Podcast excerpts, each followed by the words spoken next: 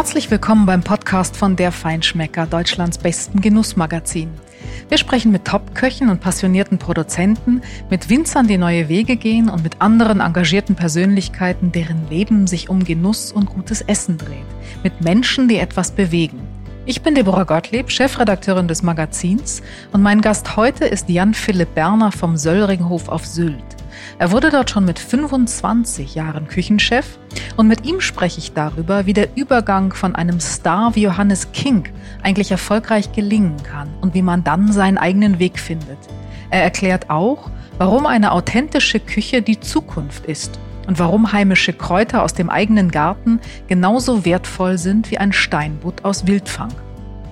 Jan-Philipp Berner ist deshalb auch aus Überzeugung eines der 53 aktiven Mitglieder der Jeune Restaurateur, die Partner unseres Podcasts sind.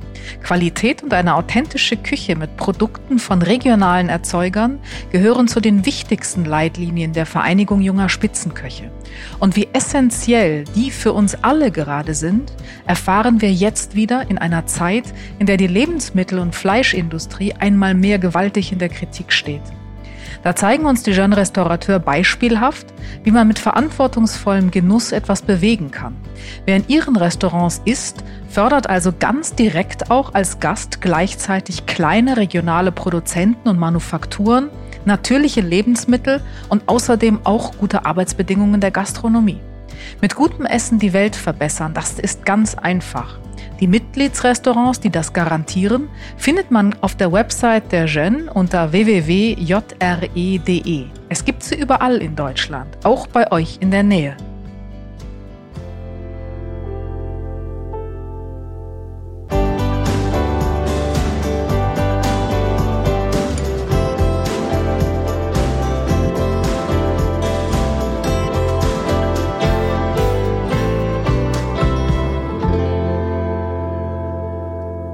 Morgen, Jan-Philipp Berner. Schön, dass ich hier heute bei dir ähm, im Söllringhof sein kann, in Rantum auf Sylt, auf der Düne, auf der wunderschönen Düne hier oben. Ähm, dass ich heute hier bin, war nicht ganz selbstverständlich, als wir vereinbart hatten, dass wir diesen Podcast machen. Ähm, wir hatten Corona und ihr seid jetzt seit ungefähr vier Wochen, glaube ich, wieder am Start. Ähm, mit den Gästen, das Haus ist voll. Ähm, erzähl mal, wie ist die Lage? Wie waren die ersten vier Wochen? Ja, erstmal schön, dass du da bist. Äh, wir haben es wirklich lange geplant und äh, ja. umso schöner, dass es jetzt geklappt hat. Ähm, ja, seit vier Wochen sind wir am Start. Das heißt, wir können natürlich schon mal das erste Resümee ziehen. Und ähm, wir haben natürlich einige Auflagen, aber ähm, das schränkt uns manchmal ein. Aber im Großen und Ganzen kommen wir sehr, sehr gut damit zurecht. Ähm, unsere Mitarbeiter fühlen sich sicher, unsere Gäste fühlen sich sicher. Ähm, die Frage war natürlich auch, trauen sich die Menschen raus? Und äh, wir merken, sie trauen sich raus. Bestimmt auch, weil sie wissen, dass sie bei uns gut aufgehoben sind. Und äh, von daher, die ersten vier Wochen waren wirklich großartig. Das Hotel ist voll gebucht. Wir dürfen voll buchen. Das ist ja, glaube ich, auch für jedes Bundesland unterschiedlich. Ja, ja. Und im Restaurant haben wir natürlich einige Abstandsregelungen, aber wir haben da einfach auch das Konzept ein bisschen umgebaut, sodass wir andere Menüs in anderen Räumen anbieten, sodass wir unsere Gäste auch alle befriedigen können. Das war uns ganz wichtig, weil natürlich Sylt ist voll gebucht. Wir hatten Pfingsten schon. Mhm. Die Insel ist wirklich voll, aber viele Restaurants haben noch geschlossen. Manche sind viel stärker betroffen. Die haben nur 50 Prozent Belegung, aber die Gäste haben ja trotzdem die Intention, essen zu gehen. Und darum wollten wir uns einfach breit aufstellen und das klappt wirklich sehr, sehr gut, auch weil unsere Gäste wie auch wir einfach sehr verständnisvoll äh, gegenseitig sind und ähm, also wirklich schön. Schön wieder am Start zu sein. Wie habt ihr überbrückt, sag mal? Mhm. Ihr habt ja einiges gemacht und ihr wart auch sehr kreativ. Ihr habt zu denen gehört, die ja schon auch gleich irgendwie dann sozusagen ein Konzept, ich sag mal, fast aus dem Hut gezaubert habt. Ähm, und ihr habt was gemacht, was ihr sonst ja überhaupt nicht macht. Nee, das stimmt. Also wir haben viele Sachen gemacht, die wir sonst überhaupt nicht machen. Ja. Und ich habe auch den Koch selten als Gärtner gesehen, als Anstreicher und ähnliches. Naja, letztendlich war das irgendwie diese ganze Zeit so ein bisschen eigentlich in drei Phasen aufgeteilt. Das erste war natürlich Betrieb runterfahren und die mhm. Mitarbeiter versorgen. Das zweite waren dann auch Pläne schmieden, wie kann es weitergehen? Also was machen wir mit 0% Umsatz, 25, 50, 75, mit 100 haben wir uns gar nicht getraut zu planen. Und dann war es irgendwann natürlich einfach auch so, das haben wir dann nach vier, vier, fünf Wochen geregelt gehabt, inklusive Quarantäne logischerweise dass wir gesagt haben, wir haben immer noch sieben Auszubildende hier. Und nur weil wir einfach betrieblich gesehen jetzt wirklich Probleme haben, heißt es nicht, dass wir keinen Lehrauftrag mehr haben. Und dann haben wir geguckt, okay, was können wir machen? Fakt ist, die Insel war abgeriegelt, nicht mal Zweitwohnsitzbesitzer durften hier raus. Das heißt, wir reden hier von einem größeren Dorf. Wir haben 16.000 Menschen auf der Insel dann, also das ist nicht viel, zumal wir natürlich auch alle die gleichen Probleme hatten. Und von daher brauchten wir gar nicht drüber nachdenken, ob wir unser Konzept, so wie wir es jetzt gerade haben, irgendwie wieder aufnehmen können. Und dann haben wir gesagt, ähm, wir machen eine Kantine. Und zwar ganz bewusst Kantine genannt. Es gab natürlich äh, keine Fertiggerichte, logischerweise nicht. Aber wir wollten so einen ganz harten Bruch zum Söringhof auch nehmen, damit die Gäste einfach erstmal aufmerksam werden und wissen, es gibt was anderes. Und äh, das haben komplett unsere Auszubildenden erarbeitet, mitgestaltet. Wir haben quasi an jedem Öffnungstag äh, ein Gericht gekocht, wirklich nur ein Gericht ähm, ehrliche Küche, für die wir uns sonst so auch nie Zeit nehmen. Naja, ich sehe ja nicht so, dass du sonst unehrliche Küche Nee, das stimmt, aber ich sag ne? mal so, also, so ja, aber ich sag mal. Das ist so ein strapazierter Begriff, das stimmt, ja, das ehrliche Küche. Ähm, wie, ja, Hausmannskost ist auch falsch, bodenständig ja, finde ich also, gut, ja. Und das ist von einer Roulade über ein äh, Gemüserisotto mit pochiertem Ei und äh, Deborah, mach mal 160 pochierte Eier, die gleich aussehen. Das ist schon eine Aufgabe. Ich garantiert nicht. das ist schon echt eine Aufgabe. Nein, und so haben, haben, äh, haben wir gesagt, wir machen da so ein gesamtheitliches Projekt draus für unsere Auszubildenden, wo es eben nicht nur ums Kochen geht, sondern auch ums Kalkulieren, auch um den Einkauf. Wir haben nur fast nur Produkte von der Insel genommen so dass dann unsere Azubis äh, zu Blooms gefahren sind, haben den Fisch geholt. Ah, der Rotbarsch, oh, ja, heute 9,80 Euro, da schlagen wir zu. Der andere ist ein bisschen günstiger, den nehmen wir auch noch für die Bouillabaisse, so dass sie einfach auch kalkulieren lernen. Also nicht nur kochen, sondern auch rechnen. Ähm, dann haben wir natürlich die Dinge gekocht, haben sie runtergekühlt. Ich habe gesagt, ich mache alles, aber ich serviere nicht in Plastik. Da habe ich keinen Bock drauf. Das ist nicht, das mag ich nicht. Und dann haben wir, ich weiß gar nicht, ob das erlaubt ist, äh, haben wir die Gäste gebeten, dass jeder sein eigenes Geschirr mitbringt. Das ist auf jeden Fall erlaubt. Also ich ja, meine, das ja, ist ja das, du hast ja dann nichts von jemand anderem. Ja, ich hatte nur im Hinterkopf, das dass es ja mal diese Diskussion gab bei den Metzgern, dass man seine Tupperdosen da quasi nicht mitbringen darf und die Wurst da reinlegen darf, ne? weil das aus dem Privathaushalt kommt. Weiß ich nicht, haben wir einfach gemacht, ehrlich gesagt. Und, ähm, Aber ihr habt es ja auch draußen gemacht, wenn ich das richtig weiß. Ne? Also ja, die Gäste waren ja nicht im Haus. Absolut, die, die waren nicht im Haus, genau. das stimmt, genau. Wir hatten quasi unsere Bar ähm, präpariert, quasi mhm. zur Ausgabe. Wir haben alles gekocht, schön arrangiert. Wir waren jeden Morgen im Garten, haben die Kräuter noch gesammelt und dann kamen die Gäste mit ihren ein bis fünf Tellern oder manchmal auch zehn, man weiß es nicht. Und dann haben wir angerichtet. haben wir wirklich liebevoll angerichtet, den Gästen das gegeben, während wir angerichtet haben hat einer unserer Mitarbeiter dann äh, einen Snack serviert und zwar so wirklich auf dem Niveau, wie wir es im Restaurant machen, weil wir hatten genug Hände. Wir hatten nur gesagt, für 15 Euro sind wir natürlich ein bisschen im Budget eingegrenzt. Also Trüffel gab's nicht, das ist aber auch gar nicht schlimm. Und ähm, dann konnten die Gäste was naschen, während sie gewartet haben und dann haben die ihre Teller mitgenommen und zu Hause einfach in der Mikrowelle oder im Ofen warm gemacht. Und wir haben am Anfang überlegt, wie viel könnten es werden? 20, 40? Ich habe gesagt, 100 wäre toll.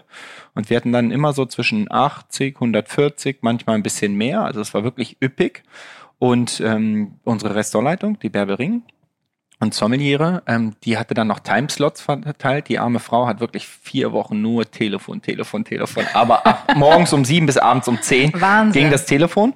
Und die hat den fünf Minuten Slots gegeben. Und unsere Gäste waren wirklich so, so sensationell. Die haben auf dem Parkplatz bis 17.23 Uhr gewartet, sind dann hochgekommen um 25, haben die Hände desinfiziert, ihre zwei Teller abgegeben und sind gegangen. So hatten wir nämlich keine Schlange hier im Haus. Das war uns wichtig, mhm. dass wir jetzt keine Massenversammlung auch auf dem Parkplatz haben. Und es war eben nur für Sylter von unseren Azubis. Und das war wirklich klasse. Die haben rechnen gelernt. Dann war das Fleisch zu teuer. Sag ich, ja, jetzt müssen wir ein bisschen Geld wieder reinholen. Ne? Dann sind die direkt abends noch ins Watt, haben Austern gesammelt, so Abschminkpads von Frauen zerzupft, haben Kresse gesät und in der nächsten Woche zum Hühnerfrikassee haben wir den Gästen keinen Snack, sondern eine mit Kresse bepflanzte Auster gegeben und das konnten sie mitgeben. Und die hat dann nur fünf Cent gekostet. Aber es geht ja um die Geste. Es geht ja nicht um das rein, äh, rein ähm, mhm reine Geld. Und das war einfach wirklich toll, weil die haben das sich so angeeignet. Und also war wirklich eine richtig schöne Zeit. Da haben, wenn man das so bilanzieren kann, die Auszubildenden von Corona profitiert auf eine Weise. Und äh, die Sylter waren wirklich mal wieder Sylter irgendwie. Ne? Absolut, die Sylter waren wirklich Sylter. Und also am Ostersonntag an der Sansibar vorbeifahren um 20 Uhr ohne Autos, echt schizophren. Das ist wirklich schizophren. Also das, das, Unvorstellbar. Das könnte sich kein Hollywood-Produzent leisten, die Insel so zu, stillzustellen. Nee, ist schon komisch. Ich war auch viel hier im Haus und habe hier gearbeitet, logischerweise. Aber auch hier im Haus zu arbeiten und abends ist keiner mehr da. Ich habe hier ein paar Mal geschlafen. Also es ist wie ein Geisterschloss.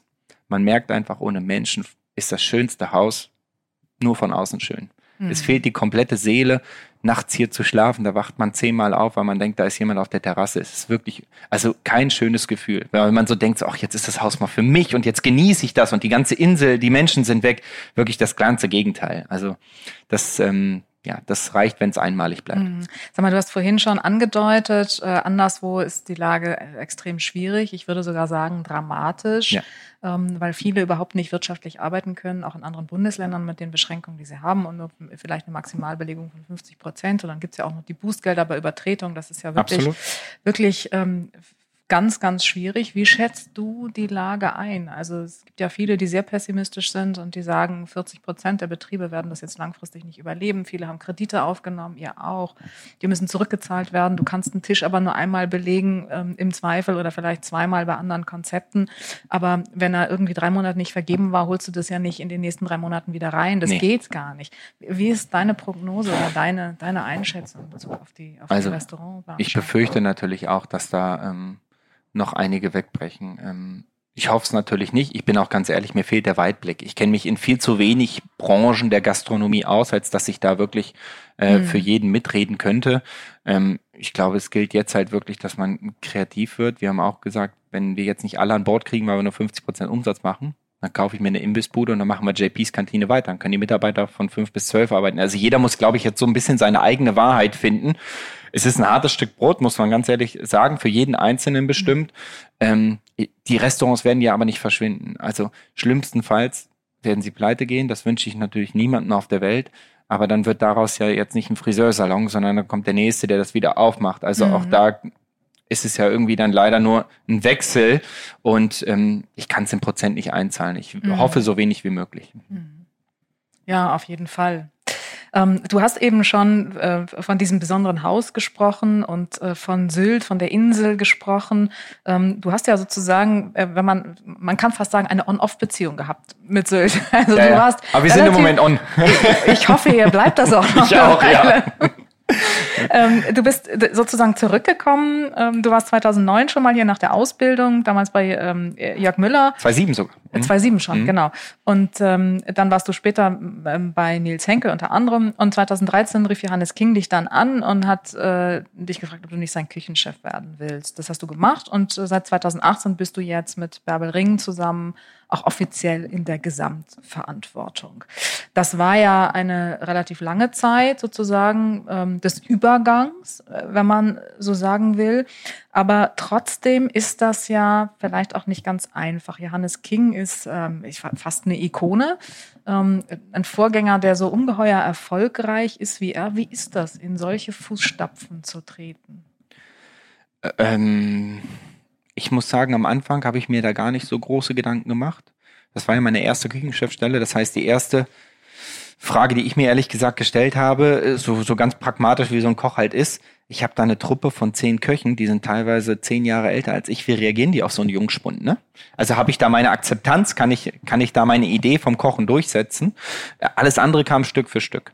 Ähm, ich bin ja schon mal im Söringhof gewesen und kannte dementsprechend das Haus. Ich kannte auch Johannes King und ich kenne auch die Besonderheiten dieses Hauses. Und ähm, Johannes King ist natürlich erstmal einer, der ein unglaublich charismatischer Typ. Also wenn er im Raum ist, dann ist der Raum erstmal voll. Ja, aber nicht, weil er, weil er so ein Platzhirsch ist, sondern einfach, weil er so ein unglaubliches Charisma mhm. hat. Ähm, das Großartige bei Johannes ist, dass er unglaublich teilen kann und gönnen kann. Das heißt, ähm, ich hatte von Anfang an nie das Problem, dass ich mich irgendwo durchsetzen muss. Ne? Qualität wollten wir alle bringen, aber wir haben gesagt, wir machen das gemeinsam und Stück für Stück übergeben wir die Dinge. Weil ich musste natürlich auch eins lernen, 2013, wenn du 10, 12 Jahre in den Top-Küchen gelernt hast, schreib mal dein erstes Menü. Weil dann schreibst du und dann streichst du es durch und merkst, Mist, das ist ja Nils Henkel. Mhm. Und du willst nicht Nils Henkel kochen. Natürlich, ich habe das alles gelernt und Jörg Müller und, und Jörg Glauben und, und was auch immer. Aber das ist gar nicht so einfach, erstmal da auf die Beine zu kommen und was Eigenes zu machen. Von daher war ich froh, dass ich mich am Anfang nur aufs Kochen konzentrieren konnte. Er hat dir total den Rücken freigehalten. Ne? Eigentlich also alles. alles. Ich habe mich quasi nur von genau, dir weggehalten. Ich mhm. habe mich quasi nur ums Kochen gekümmert und so haben wir Stück für Stück dann einfach wirklich den Weg freigemacht. Weil man muss natürlich auch wissen, der Söringhof ist einfach auch ein Schlachtschiff. Wir sind ein kleines Haus, aber wir haben Gott sei Dank eine tolle Auslastung und hier geht's wirklich rund. Mhm. Und ähm, wir haben jetzt nicht die fünf Monate, wo man sagt, ach, wir fangen jetzt mal locker flockig an, ja, und dann steigern wir uns mal so langsam auf 22 Kurve, sondern wenn wir hier reinkommen, sind hier 45 Gäste. Mhm. im Normalfall. Mhm. Und ähm, darum haben wir das Step by Step gemacht, damit einfach auch der Gast den Grund, warum er im Söringhof ist, nie verliert. Weil das, was Johannes gemacht hat, war ja nicht schlecht, ganz im Gegenteil. Das war ganz großartig, aber logischerweise bin ich ja einen anderen Weg gegangen und ich habe auch eine andere Lebenserfahrung. Natürlich entwickeln sich Dinge, aber ich wollte halt auch, dass wir es Stück für Stück entwickeln. Und ich wollte da nicht mein Ego durchdrücken, sondern ich wollte vor allem unsere Gäste glücklich machen. Mhm. Und ähm, das hat, hat er auch genauso gesehen. Darum haben wir gesagt, wir machen Stück für Stück. Und wir hatten nie das Problem, dass wir irgendwie uns gegenseitig was wegnehmen, sondern wir wussten einfach wirklich mit Frau Ring, also wir sind so ein Dreierspitze eigentlich, äh, je stärker der einzelne von uns ist, so stärker ist das Haus. Und äh, dadurch, dass wir das ganze Jahr über durchgehen, ist es auch wichtig, dass das Haus funktioniert, wenn nur zwei da sind. Also egal, wer weg ist. Und das können wir natürlich nur, wenn wir alle, alle Granaten stark sind. Und das haben wir Stück für Stück gemacht. Und wir haben gesagt, wir kommunizieren das erst, wenn es eigentlich schon lange abgeschlossen ist. Weil danach schauen die Leute natürlich ganz be besonders drauf. Oh, der King ist weg. Das ist ja wirklich, der King ist weg. Mhm. Natürlich ist er nicht weg. Er ist da und endlich kann er seine Gastgeberfunktion auch mal voll und nicht Teilzeit ausfüllen, mhm. ja. Aber es haben sich einfach Prioritäten, will ich nicht sagen, aber die Aufgabengebiete einfach ein bisschen verteilt. Und das klappt wirklich super. Unsere Gäste haben das toll angenommen, auch weil er mich von Anfang an auf die Bühne geschubst hat, ob ich wollte oder nicht. Aber die Gäste wussten von Anfang an, äh, wer hier quasi jetzt ja das Zepter in der Hand hat. Und das ist natürlich gerade bei einer offenen Küche wichtig. In der geschlossenen ist es vollkommen egal, weil dem Gast interessiert die Leistung und am Schluss kann man noch seine Honneur durchs Restaurant machen. In der Küche weiß man genau, wer da steht. Und ob da ein Johannes King steht Rums, ja, oder ob da so ein Würstchen mit 25 vorbeikommt, das ist schon mal was anderes. Nein, das muss man, da muss man sich selber ja auch, auch realistisch einordnen. Und die Gäste haben unglaublich großes Vertrauen in das Haus und das wollten wir ihnen nicht nehmen. Und darum haben wir das so lang, äh, langsam und behutsam gemacht. Das ist ja aber auch eine, eine Bürde, sage ich mal, dieses große Vertrauen, weil das ist so die zweite Besonderheit eigentlich in dieser Konstellation, dieses besondere Haus, das ja auch sehr besondere Gäste hat. Ihr habt ja. unglaublich viele Stammgäste mhm. und diese Stammgäste sind natürlich über Jahre verwöhnt von einem ganz, ganz hohen Niveau. Und das in der Kombination mit dieser offenen Küchensituation, die ihr da habt, ähm, das ist ja, da, da kann man dann auch nicht mal sagen, jetzt ist mal keiner da und jetzt ist vielleicht mal heute ein bisschen schlechter. Das geht nicht. Ihr müsst, nee. ihr müsst hier, ähm, weil die Gäste wirklich, die kennen alle Details, die sind x-mal hier gewesen und die wissen genau, was sie erwarten können. Und das ist natürlich. Und auch müssen. Eben. Für ihr Geld. Ne? Eben. Das muss man ja auch sagen. Eben. Ja. Aber das ist schon nochmal eine andere Situation und eine andere Herausforderung, oder? Das stimmt. Ähm, Sag mal, als wenn du jetzt irgendwo, äh, irgendwo wärst, wo du weißt, okay, da ist ein, ein Anteil von vielleicht auch ausländischen Gästen von 40 Prozent und mhm. dann kommen die Leute sowieso einmal äh, im Leben oder einmal im Jahr und oder maximal. Das ist ja hier eine völlig andere Konstellation. Absolut, ja. Wir haben viele Gäste, die kommen die kommen regelmäßig, heißt, die machen immer ihren Frühjahrs- oder ihren Sommerurlaub hier. Dann haben wir natürlich auch viele Gäste, die auf der Insel wohnen, Jubiläen, Geburtstage. Das sind, also wie du schon gesagt hast. Das, das ist so ein Mikrokosmos. Eigentlich ist es ein Mikrokosmos und trotzdem kommt Gott sei Dank frisches Blut immer wieder rein. Also ich sehe auch ganz viele Leute, die ich noch nie gesehen habe. Und äh, wenn wir die glücklich machen, ist die Zukunft halt auch gesichert. Und das ist das Wichtige für uns. Und ähm, ja, in der offenen Küche, das ist natürlich eine Bürde, aber es ist auch es schafft relativ schnell Vertrauen. Wenn die Gäste sehen, das geht ruhig ab, das geht stilvoll ab, die Qualität stimmt auf dem Teller, dann kann man ratzfatz das Vertrauen gewinnen. Aber wie du schon sagst, es gibt wenig Zwischenschritte. Also entweder haben oder nicht haben. Und da muss man halt jeden Tag einfach liefern auch. Aber das muss man eher unter dem Wettkampfaspekt sehen. Das ist ja das Schöne eigentlich am Kochen, dass ähm, wir jeden Tag uns die Ergebnisse erarbeiten. Die Krux mhm. ist aber auch, morgen ist es nichts wert. Also wenn du jetzt morgen kommst und sagst, oh, das war jetzt nicht so toll, dann kann, kann, kann ich nicht zu dir kommen und sagen, ich weiß gar nicht, wo dein Problem ist. Gestern waren alle glücklich damit. Ne? Also man muss jeden Tag bei Null anfangen und das ist das Tolle. Und da, da muss man einfach auch ähm, für gemacht sein so ein bisschen und ich liebe das, unsere Mitarbeiter lieben das und darum machen wir das auch so. Zu Johannes aber nochmal, das muss man auch mal machen. Dann kommt ein junger Mann, ja, und da nicht jedes Mal zu reagieren und sagen, ah, das könntest du auch so machen, das könntest du auch so machen, sondern auch mal laufen lassen, weil er weiß ja auch, ich möchte das so gut wie möglich machen. Da habe ich riesen Respekt vor, weil ich weiß, wie schwierig das ist, abzugeben, mal laufen zu lassen und nicht sofort und, nicht sofort ähm, zu reagieren. Und ähm, das ist wirklich, ich glaube, das hat die Entwicklung auch maßgeblich beeinträchtigt. Ja, vor allen Dingen, er hat dich ja auch Fehler machen lassen. Genau, das meine ich. Also, ja. das muss man ja ganz klar sagen. Natürlich, also, er ja. wusste, er geht ein Risiko ein, wenn er dich laufen lässt. Du kannst mal was falsch machen. Mit aber, Sicherheit sogar. Aber daraus lernt man ja auch. Wie wichtig, weil ich finde das einen ganz wichtigen Aspekt, wie wichtig sind wirklich Fehler und ist die eine Fehlerkultur für dich ähm, auf so einer oder in so einer Entwicklung, auf so einem Weg? Ich glaube, das ist in dem Moment natürlich erstmal immer blöd. Aber man lernt erst im Nachhinein, wie wertvoll das dann doch gewesen ist. Ne? Mhm. Also wenn ich jetzt überlege, dass bei jedem Gericht, bei jeder äh, Kommunikation mit dem Team, ich jedes Mal danach mit Johannes ein Gespräch gehabt hätte und er sagt, ah, ich hätte das so gemacht und ich hätte es so gemacht, dann hätte es mir vielleicht kurzfristig geholfen, aber in der, in der eigenen Findung der, der Person wäre es ganz schwierig gewesen. Und ähm, von daher ist das, äh, sind die Fehler natürlich wichtig. Am liebsten sind mir die Fehler natürlich, die in der Küche passieren und nicht am Gast. also, muss ich ganz ehrlich sagen, ja. Weil in der Küche machen wir jeden Tag Fehler. Mhm. Es gibt keinen Tag, wo wir keine Fehler machen, das ist auch fein. Es darf halt nur den Pass nicht verlassen. Mhm. Ja, und da geht es ja auch vor allem, muss man ja auch sagen, bei Fehlern um Vertrauen. Gegenseitiges Vertrauen, dass wir mhm. Fehler machen dürfen. Wichtig ist nur, dass wir ehrlich zueinander sind. Du, ich habe was Mist gemacht und der Fisch hat zwei Grad so viel. Ja, und ich habe der, der Lammrücken muss noch fünf Minuten ruhen, wir können noch nicht schicken. Ne, das hat ja alles mit Vertrauen zu tun. Das sind Fehler, die machen wir den ganzen Tag. Aber dann geht es um Aufrichtigkeit im Team gegeneinander, wo man einfach sagt, du pass auf, Bärbel, ich habe gerade echt Mist gemacht, ich habe gerade den Tisch vorgezogen, ich weiß, der andere muss direkt kommen. Bitte sprich kurz mit den Gästen, tut mir leid, wir haben kurz einen Pass am Stau, es geht in fünf Minuten weiter. Ist, ich finde, das hat ganz viel nur mit Ehrlichkeit zu tun eigentlich. Und dann hilft das richtig gut.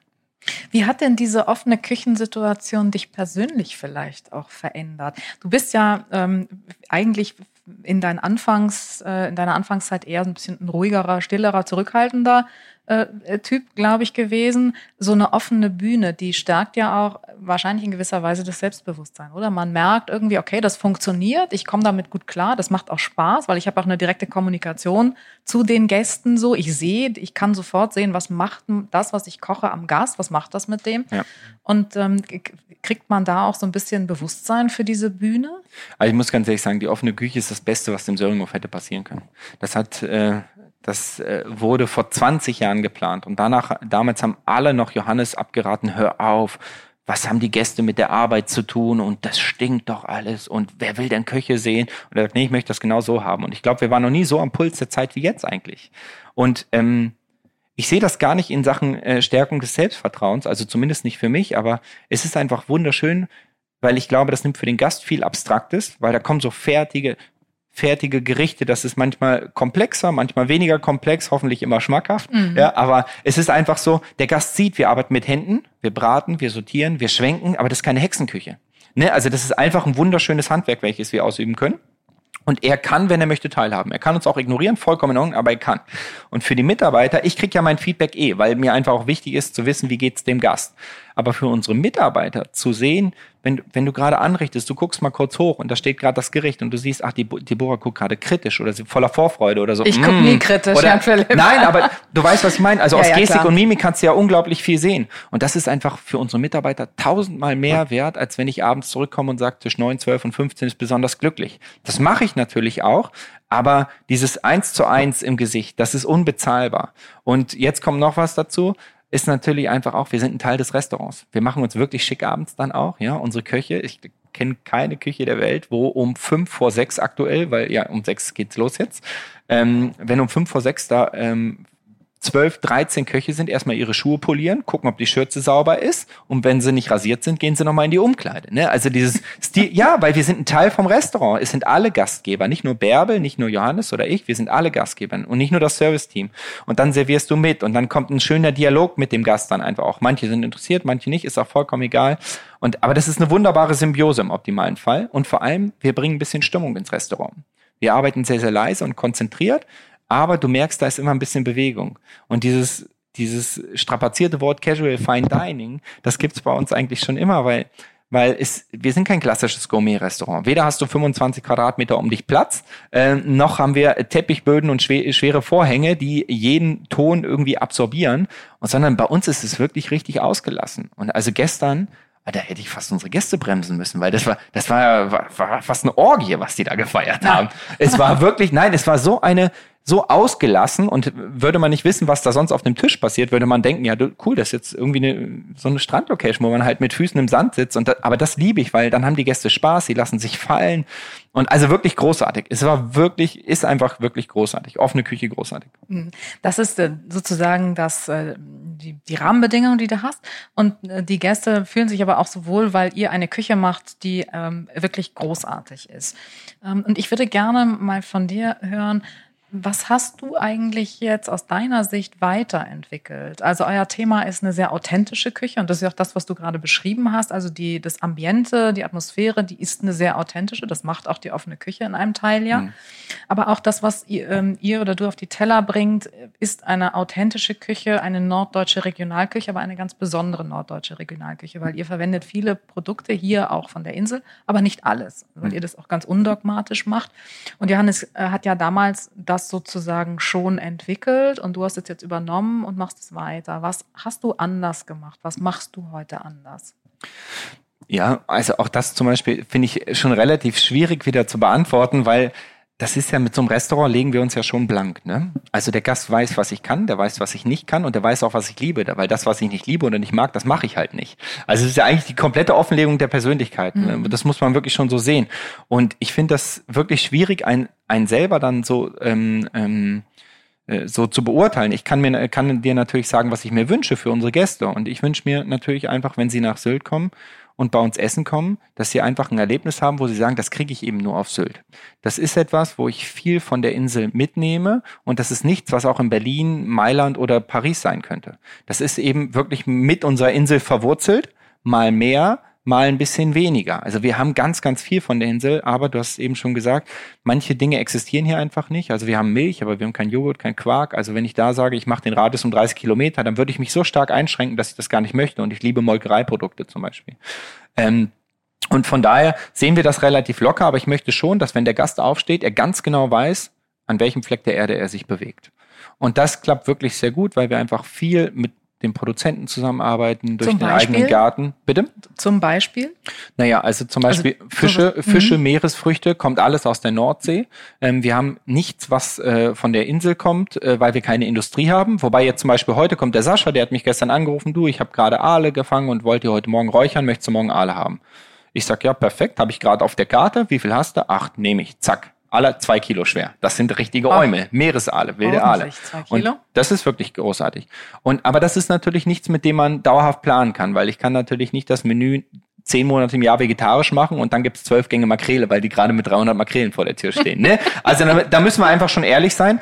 Aber wir haben natürlich mit unserem Nachbarn, mit Dänemark, da wirklich eine tolle Nation, die einfach auch viel Fischerei betreibt, wo wir die besten Meeresfrüchte, die besten Fische herbekommen. Und das machen wir auch. Auf der Insel, wir haben Lammfleisch, wir haben einen Kräutergarten, also wir kaufen zum Beispiel gar keine Kräuter. Wir haben jeden Tag einen Mitarbeiter, der zwischen vier und sechs Stunden unterwegs ist. Und das sammelt was wir gerade erwirtschaften können. Und heute kriegen wir noch drei Säcke Holunderblüten, die legen wir ein in Essig, dass wir im nächsten Jahr dann wieder Kapern einlegen können und solche Geschichten. Also es ist alles so im ständigen Kreislauf. Und die Früchte werden eingelegt und jetzt kommen dann bald die ersten Mieze-Schindler-Erdbeeren bei uns im Garten endlich. Und ähm, ja, so geht das alles sein, äh, seinen Weg. In Schleswig-Holstein haben wir ein enges Netzwerk, also fast nur noch äh, Holsteiner Käse und ein, zwei aus Frankreich noch, wo wir sagen, das ist wirklich so geil, das kannst du auch nicht ersetzen. Also so ein richtig toll greifen Beaufort oder was auch immer. Mhm. Das, das ist einfach was, was finde ich von der Qualität auch in so ein Restaurant reingehört. Und darum Absolut. probieren wir, probieren wir das immer so einen Mittelweg zu finden. Und die Petit Fours zum Beispiel sind 100 Prozent nur Insel die Aperos, da gibt's dann Kieler Sprotte, dann gibt's Ochsenfilet hier von den Galloways und da probieren wir einfach so viel wie möglich mit der Insel zu spielen und wenn es dann mal was nicht gibt oder wir wissen, dass es irgendwie so ein Odefei in Uelzen gibt, der einfach so wahnsinns Geflügel macht, dann schnappen wir uns den auch und ich brauche, möchte das auch nicht verheimlichen und die Gäste wissen das auch zu schätzen. Also die wollen gar keine Geschichte hören äh, von Lieschen Müller, die vielleicht gar nicht stimmt, sondern ich erzähle ihnen, was von hier ist und ich erzähle ihnen auch, was nicht da ist. Und dadurch, dass sie wissen, dass es im Interesse der Qualität ist, stellt das für unsere Gäste gar kein Problem dar. Authentizität eben letztlich auch. Ne? Ja, ich hoffe, ja. Mhm. Aber du hast, glaube ich, mal gesagt, dass es ähm, bei eurem Garten, den ihr in Kaitum habt, da habt ihr einiges, ihr habt Kräuter, damit versorgt ihr euch selbst, aber äh, da geht es ja ein Stück weit auch um Inspiration, oder? Ja, eigentlich nur. Also muss man sagen, alle Kräuter, äh, also das Ding ist zehnfach subventioniert, aber es ist für uns so unbezahlbar, da geht es mir vor allem um Respekt auch äh, von unseren Mitarbeitern, weil ähm, den Gemüsehändler anrufen und sagen, ich brauche äh, zwei Schalen von Keltenhof, ich brauche vier Schalen von, von dem und dann die Mikrokresse noch. Das ist relativ einfach gemacht, ohne gegen die Produkte was zu sagen. Aber wenn man mal kurz auf die Liste schreibt, ich brauche 250 Vogelmeeresspitzen für heute und du musst dich 250 Mal bücken, dann hast du einen anderen Respekt vor dem Produkt. Und mir ist einfach wichtig, dass wir mit allen Dingen gleich umgehen. Der Steinbutt ist nicht das Wertvollste im Haus. Es kann eben auch die Schafsgabenspitze sein. Also bei uns, ich möchte, dass alles die gleiche Wertigkeit hat. Und es klappt, wenn man das einmal selber sammelt weil du dann weißt, welche Arbeit dahinter steckt. Und wir machen das jeden Tag und jeden Tag ist das Kühlhaus leer und morgens, auch wenn es regnet, gehen wir wieder los oder einer geht los und sammelt die Sachen. Und so haben wir einfach eine unglaubliche Frische, dann macht diese Regionalität wieder Sinn, ja, weil nur um zu sagen, dass es aus unserem Garten kommt, wenn die Möhre holzig ist, ist es holzig, das bringt mir auch nichts, wenn es meine eigene ist dann, ne? Aber diese Kräuter, ich finde, da kann man die Frische machen. Wir haben so Apfelminze aus dem Garten, das ist, also, das hat nichts mit so einer Topfminze zu tun. Das, die hat eine Intensität, das betörend, das hat man am nächsten Tag nach dem Zähneputzen noch. Das ist wirklich wahnsinnig. Und, ähm, und äh, von daher ist es einfach großartig, weil man kann sammeln, man kann sich inspirieren lassen, man kann probieren. Man kann aufheben und merkt eben, wie schmeckt der Mangold, wenn er 10 Zentimeter groß ist? Und wie schmecken eigentlich die Ähren, wenn er schon ausgeschossen ist? Was passiert mit den Spargel, wenn man ihn stehen lässt? Ähm, was passiert mit diesen Blättern, die rostbraun sind am schwarzen Johannisbeerstrauch? Ah, ist ja spannend. Die schmecken eigentlich intensiver als die Früchte im Sommer, weil das Chlorophyll mhm. weg ist. Und das sind diese kleinen Erlebnisse, davon hat man auch nicht 100 am Tag. Aber das sind diese kleinen Erlebnisse, die ein Stück für Stück weiterbringen und die dann hoffentlich auch wieder ein Stück Authentizität machen. Und mein Wunsch natürlich auch, Dinge in die Küche bringen, die man sonst eben so nicht erleben kann.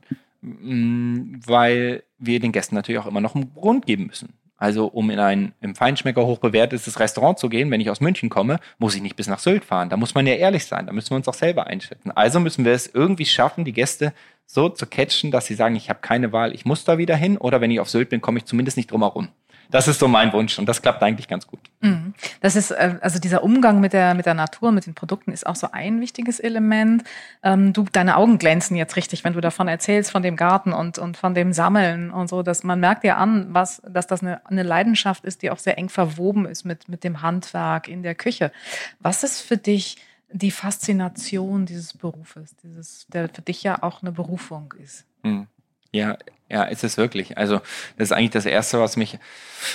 Oder andersrum, ich bin immer jemand, ich kann nur ganz oder gar nicht. Also ich kann nicht sagen, ich könnte niemals Sport einmal die Woche machen. Entweder ich mache Sport, dann möchte ich aber siebenmal die Woche oder ich brauche halt Dinge, die ich komplett anpacken kann. Und Kochen ist so ein Thema, was man einfach wunderbar inhalieren kann und wo man einfach sein ganzes Herz reinschmeißen kann. Und dann kriegt man unglaublich viel zurück. Und äh, dieses Thema Wettkampf, gerade in diesem Bereich der Gastronomie, ist einfach was, was mir runter, wirklich Spaß macht. Also das, das stellt mich vor keine Herausforderung. Ich liebe das. Ich freue mich, dass wir heute Abend 50 Gäste haben sogar. Und ähm, das wird ein knuffiger Tag. Aber ich weiß eben auch, dass am Ende des Tages, wenn alle Gäste glücklich sind und die, die Mitarbeiter auch grinsen, wenn sie runterlaufen, dass wir echt einen coolen Job gemacht haben. Und das kriegen wir jeden Tag.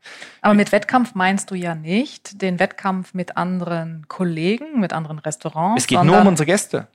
Nein, es geht nur um die, nein, ich, ich äh, rede da gar nicht von halben Fs oder Punkten oder Sternen, sondern mir geht's nur darum, wir fangen bei Null an und wir müssen alles geben, damit wir die tollste Resonanz von unseren Gästen kriegen. Jeden Tag. Das ist für mich Wettkampf und das macht mir Spaß. Abgesehen davon muss man natürlich auch sagen, sind wir so privilegiert, dass wir hier unser Handwerk auf eine sehr spezielle Art ausüben dürfen. Das heißt, wir sind in der Lage, Produkte zu kaufen, die die meisten Menschen noch gar nicht gesehen haben und für uns ist der Alltag ein 12 Kilo Steinbutt wild gefangen aus der Nordsee, zwei Vierer Kaisergranaten lebend von, äh, von den Färöerinseln. Das ist für uns Standard. Also für mich ist es nicht selbstverständlich, aber das sind Produkte, mit denen ich arbeiten darf und das gibt mir so einen unglaublichen Mehrwert. Ich freue mich wirklich, wir haben jetzt Erdbeeren bekommen. Ich drehe durch. Diese Erdbeeren sind so wahnsinnig, die sind so wahnsinnig und ähm, das zieht sich durch die ganze Küche. Und einfach das mit dem Team zu machen und wir sind ja schon so eine Art Leistungsbetrieb auch, ohne das jetzt zu stark zu fokussieren. Aber hier sind nur Menschen, die wollen. Niemand muss. Und das ist schon besonders, wenn man in einem Team arbeiten darf, wo alle einfach nur Bock haben. Die haben Freude an dem Beruf und wir haben Freude daran, uns weiterzuentwickeln und Gästen was Gutes zu tun. Und dann im Ende des Jahres vielleicht auch die, die, die, die Bären einzusammeln. Das ist natürlich auch so, aber das ist nicht die Intention, warum wir so arbeiten. Aber also es gibt bestimmt tausend Gründe, die dagegen sprechen, aber ich kann halt eine Million sagen, die dafür sprechen. Es ist wirklich ein großartiger Beruf.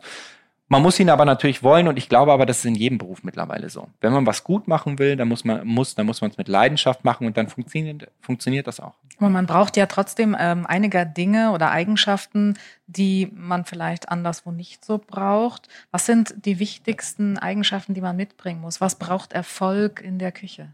Naja, ich glaube schon, dass man eine gewisse äh, Ausdauer braucht, weil Handwerk dauert immer.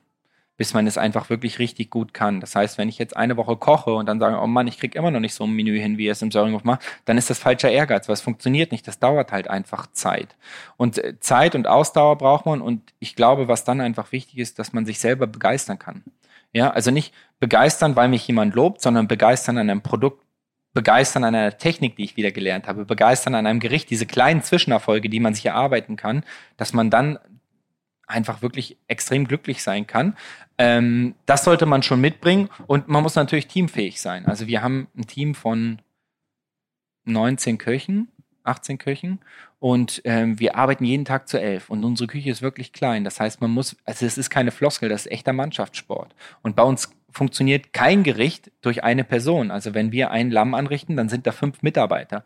Äh, das heißt, du musst genau wissen, was du zu tun hast. Ich muss genau wissen, was ich zu tun habe, damit das Rädchen dann ineinander greift. Und dann wird das ein wunderbarer Mannschaftssport, der dann einfach auch total nonverbal funktioniert. Und das sind so die Dinge, die mir persönlich total viel Freude machen und ich wünsche das jedem anderen auch, der das so hat, weil dann ist es der großartigste Beruf, den man sich eigentlich so wünschen kann. Mhm. Und den hast du ziemlich erfolgreich gemacht. Du hast Auszeichnungen quasi gesammelt schon auf deinem äh, Anfangslebens- oder Berufsweg. Du warst bester junger Chefkoch Deutschlands, du warst Kochweltmeister, Weltmeisterschaft für Jungköche ähm, 2013, du warst Impulsgeber 2018, du äh, bist jetzt Küchenchef in einem Top-Restaurant. Was will Jan-Philipp Berner für seine Zukunft eigentlich noch erreichen? Letztendlich steht und fällt das schon mit dem Söringhof auch. Also für mich ist es halt so, ich bin in den Söringhof zurückgekommen, weil ich wusste, dass ich die Art und Weise, wie ich gerne arbeite, hier hoffentlich auch langfristig ausleben kann. Denn eine gute Leistung zu bringen ist ja das eine. Wenn die Gäste fehlen, funktioniert das Spiel nicht, weil es einfach auch eine wirtschaftliche Geschichte ist. Und man braucht eine gewisse, gewissen Durchlauf, um auch die tollen Produkte frisch zu verarbeiten, um dann die nächsten tollen Produkte zu kaufen und äh, dann eben das Ganze auch wirtschaftlich darstellbar zu machen. Und für mich war das einfach ein ganz wichtiger Punkt, zu sagen, ich möchte gerne ein Restaurant führen, wo ich das Zepter selber in der Hand habe, wo ich selber für die Zahlen verantwortlich bin. Ich möchte mir gerne den schönsten Teller kaufen, aber ich muss ihn eben auch erwirtschaften. Und ähm, dass man mit anderen Bereichen mehr Geld verdienen kann, das ist vollkommen logisch, mir aber auch egal, weil ich habe den anderen Mehrwert eben auch. Und ähm, das ist was, was mich zutiefst befriedigt. Und mit dem Söringhof haben wir ganz viele Ziele. Also wir sind so ein kleines Haus. Ähm, der Kochprozess wird ja nie enden. Es geht jedes Jahr weiter. Und ich kann nicht sagen, was wir nächstes Jahr mit dem Spargel machen, aber wir werden mit Sicherheit irgendwas mit ihm machen. Und das ist ja das Schöne. Man muss sich einfach stetig weiterentwickeln. Das ist was, was mir Freude bereitet. Ich habe ein wunderschönes Restaurant, was hier gestaltet wird. Ich liebe diesen Raum, wenn ich abends ins Restaurant komme. Ich freue mich wirklich wie ein Schneekönig, weil ich diesen Raum einfach so liebe, die Küche. Und ähm, da können wir uns noch wunderbar entwickeln. Das Haus muss sich entwickeln, wir müssen uns mit den Gästen entwickeln. Und das ist was, was mich hoffentlich noch viele Jahrzehnte dann einfach dabei bleiben lässt, abgesehen davon, dass der Söringhof natürlich auch einfach wahnsinnig ist. Ich habe äh, vor zwei Jahren meine erste Tochter bekommen, jetzt die zweite gerade unterwegs. Und äh, wir haben unseren Lebensmittelpunkt hier gefunden das heißt, wenn wir weiterhin äh, unsere Leistung so bringen können und die Nachfrage auch so bleibt, ist es was, was ich mir über die nächsten Dekaden wirklich noch sehr gut weiter vorstellen kann. Und ähm, ja, ich hoffe, wir gehen immer einen Schritt vorwärts. Aber es liegt an uns. Niemand anders hat es in der Hand. Absolut. Ähm, nun hast du auch gerade gesagt, wenn die Gäste nicht kommen, ähm, ihr habt jetzt gerade, und da schlage ich jetzt den Bogen wieder zurück zum, zum Anfang unseres Gesprächs, ihr habt jetzt gerade eine Zeit gehabt äh, ohne Gäste, wo das Haus leer war, das hat es doch am Anfang erzählt. Ähm, nun sagen ja viele, Corona hat äh, die Dinge komplett verändert, Corona hat die Spitzengastronomie verändert. Äh, ich glaube eher, dass äh, nicht Corona die Dinge verändert hat, sondern wir haben ja schon vorher eine Entwicklung und eine Veränderung im Anfang, äh, im Anbeginn gehabt. Und Corona hat es eigentlich, oder das Virus hat es eigentlich nur beschleunigt. Die Spitzengastronomie verändert sich. Wie siehst du persönlich die Zukunft der Spitzengastronomie? Wo geht die hin? Was wollen die Gäste in Zukunft? Ja, also das ist ja genau die Frage, die sich eigentlich jeder Einzelne für sich erstmal stellen muss. Also ich glaube erstmal grundsätzlich, die Spitzengastronomie hat immer ihre Berechtigung. Absolut. Ähm, äh, von daher, da, da würde ich jetzt quasi gar nicht drüber diskutieren. Das heißt auch, wir haben weiterhin eine Lebensgrundlage. Es liegt nur an uns, dass wir sie nah am Gast aufbauen. Und ähm, für mich ist das Thema Profil schärfen, dem Gast einen Grund geben oder, oder den Nerv zu treffen, warum der Gast hier ganz besonders schöne Stunden äh, ähm, ähm äh, haben kann das ist für mich das Allerwichtigste. Und das geht ja nicht nur über Kulinarik, das geht auch über Gastgebertum, ja. Welche Attitüden haben wir oder eben auch nicht? Ja, wie, wie kann man so ein Erlebnis gestalten? Und ich glaube schon, dass es wirklich weit über das Essen hinausgeht. Das ist natürlich mein Schwerpunkt. Nichtsdestotrotz gibt es für mich immer vier Säulen im Restaurant, die alle die gleiche Wertigkeit haben. Das ist die Service- und Gastgeberkultur, die sich auch dem Zeitgeist anpasst, denn wir sind nicht in der Stadt, wir haben keine Businessgäste, unsere Gäste sind im Urlaub. Die sind entspannt und vielleicht freuen die sich sogar endlich mal nach 350 Tagen ihren blöden Anzug zu Hause zu lassen. Ja, also das ist die Service-Gastgeberkultur, das ist das Interieur, das ist natürlich ähm, insgesamt das Gastgebertum und auch die Küche. Und wir müssen alle gleich vier stark sein und uns Stück für Stück weiterentwickeln. Äh, in Deutschland gesamt, ich würde mir wünschen, dass durch diesen Verzicht, den wir ja alle relativ lange auch hatten, einfach deutlich mehr Menschen einfach auch wieder dieses Bedürfnis haben, ich möchte mir einmal was Besonderes gönnen, anstatt mich viermal mit Mittelmaß zu, ähm, ähm, zufrieden zu geben. Ähm, das ist eine Tendenz, die kann ich nicht, äh, kann ich nicht beeinflussen, aber ich würde sie mir wünschen. Ich würde sie mir vor allem für die Menschen äh, äh, wünschen, weil wenn man das mal die Republik komplett im Querschnitt sieht, ich glaube, preiswerter, und das muss nicht günstig sein, kann man nirgends essen als in solchen Restaurants, weil die Gegenleistung eine wirklich großartige ist. Menschen reiben sich dafür auf und ähm, das wirtschaftliche Arbeiten, das wünsche ich ehrlich gesagt jedem einzelnen Unternehmen, dass das deutlich mehr geschärft wird in den nächsten Jahren, weil wenn wir jetzt mal uns nicht in die Kunst begeben oder ähm, dann ist es einfach nicht normal, dass ein Wirtschaftszweig subventioniert wird. Und äh, ich denke halt auch, das war ein Grund auch, warum ich in Söringhof gekommen bin, ich möchte gerne, wenn ich mehr als 100 Prozent gebe, jeden Tag, und zwar mit tiefster Überzeugung, dann muss es doch auch genug Menschen geben, die Spaß haben an meiner Arbeit, weil sonst läuft irgendwas falsch. Also wenn im Söringhof im Sommer nur zwölf Gäste am Samstag sitzen, dann müssen wir uns wirklich fragen, ob wir auf dem richtigen Weg sind. Und ähm, das würde ich jedem Einzelnen äh, wünschen, weil es einfach auch diese Wertschätzung ja widerspiegelt letztendlich. Und ich glaube, dass es diesen ganz klassischen Bereich deutlich schärfer wieder geben wird. Also ich sag mal so eine Schwarzwaldstube, ja, so ein Sonora. Was sind das für Perlen der deutschen Gastronomie? Mhm. Also die jetzt zum Casual Fine Dining umzu, umzubauen, ja, und da, da jetzt äh, Moules Fritz servieren, das wäre ja das Bekloppteste, was wir machen können. Also was, was für großartige Restaurants. Ich glaube, die Regionalrestaurants, die werden sich auch weiter schärfen. Ich denke, es geht generell für jedes Restaurant darum, sein Profil zu schärfen, damit jeder Gast weiß, was erwartet mich bei dem, was erwartet mich bei dem. Und dann sind wir auch auf einem guten Weg. Wunderbares Schlusswort, Jan Philipp. Vielen herzlichen Dank. Das war ganz spannend und äh, ihr seid auf einem großartigen Weg. Das äh, war aber auch gar nicht anders zu erwarten. Jetzt wieder nach dem Restart. Und ähm, ich glaube, dass äh, auch ihr für die Zukunft noch viel weiter schärfen werdet, obwohl ihr das gar nicht mehr müsst und eigentlich auch mal als Gast denkt, ihr könnt das kaum, weil es ist einfach großartig bei euch.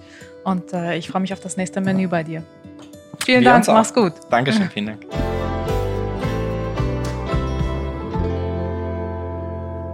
Noch mehr Empfehlungen und Geschichten rund um Top-Restaurants und gute Produkte gibt es in unserem Magazin der Feinschmecker, jeden Monat neu im Zeitschriftenhandel oder online auf feinschmecker.de. In der nächsten Folge spreche ich mit Christian Jürgens vom Tegernsee.